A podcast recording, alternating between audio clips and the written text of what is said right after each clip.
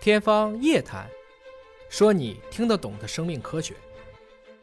我知道我们的国家啊，我们这个党和政府倾尽了全力，对啊，去推进老百姓福祉的改善。对我那些年就是在在做这样的领导事一嘛个地方的是精准扶贫嘛，是的在这样战场像打仗一样的，是是啊，我知道，所以从我多年的这个基层任职的经历，我知道我们国家的政府是多么多么的拼尽全力在为老百姓改善，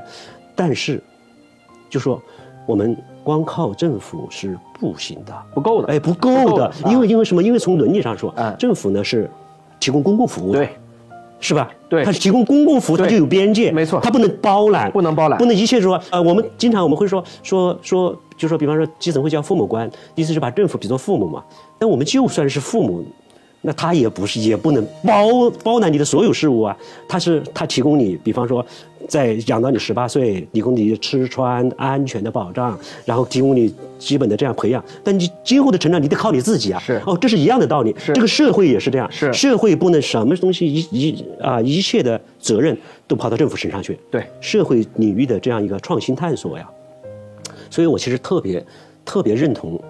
一个非常伟大的提法啊，就是就是我们的啊呃掌舵人的一个非常伟大的一个提法，他把我们国家提了四十几年的改革开放以后提了四十几年的四个现代化，嗯，上升到第五个现代化了。对，除了农业、工业、国防、科技现代化以外，第五个现代化是啥？是社会治理社会体治理系体系和社会治理能力的哎现代化。，看到了，对，哎，对，所以呃，我其实从这个角度上，我觉得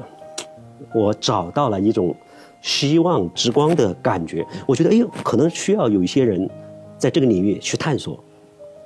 哪怕是做试错性质的探索。其实没有失败，没有对失败，对对就是说即使试错了，也只不过是为了成功又多多做了一次实验而已。嗯，明白明白，是对，这样所以我们经常会说，公益慈善领域里面没有失败二字，尽一寸有一寸的意义啊。经常我们也会有这样一些